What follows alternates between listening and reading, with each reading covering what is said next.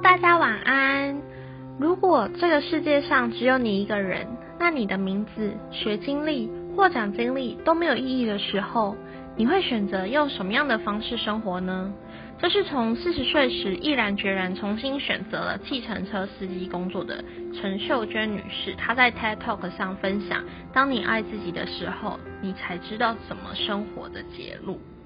在这个科技发达的时代啊，资讯爆炸的这个时代，总是很容易让人忽略自己的感受，忘记好好的关心自己，忘记自己是谁，匆匆的一天过一天，直到迷惘，不知道该怎么办。爱自己，它是一个什么样的感觉呢？对我而言，开始有这个爱自己的想法出现的时候，是在大学的时候，结束一段感情的时候，当然也会有。低潮，但是我告诉自己，结束是一个开始，时间它不会等你，别人不能够帮你，你要依赖的人是自己。过程中我们有很多的选择，而最棒的、最没有压力的、最不需要物质的付出，就是好好的爱自己。我增加了很多的时间跟自己对话，关心自己想要什么，问问自己需要什么。我想得到答案，我就去找书籍书籍阅读。我想要认识新朋友，就去跟朋友一起吃饭啊、打球。我想要画画，我就安排一个空档，全心全意的去创作。我想要看海，就自己走到附近的海边拍拍照啊，放轻松。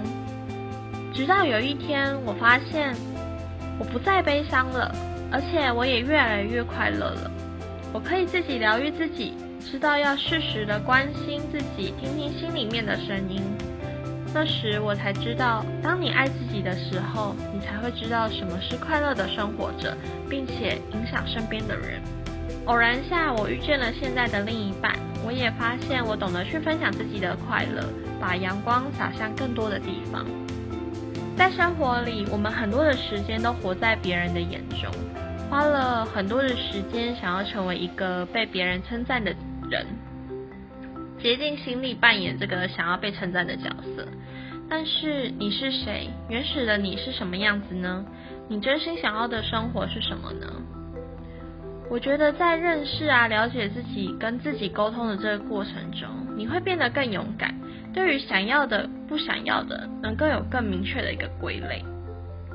不管是有另一半的，还是没有另外一半的你。我们都要明白，我们各自独一无二，需要有独立的生活能力。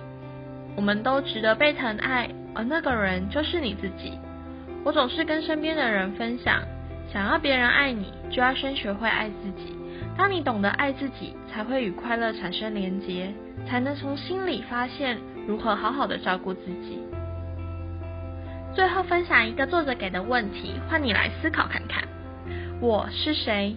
这世界上只有我的时候，我想要过什么样的生活呢？如果我什么都没有的时候，我想要什么？也欢迎大家跟我分享你的想法哟。这集好声音就分享到这里，好朋友们，我们下次见，晚安。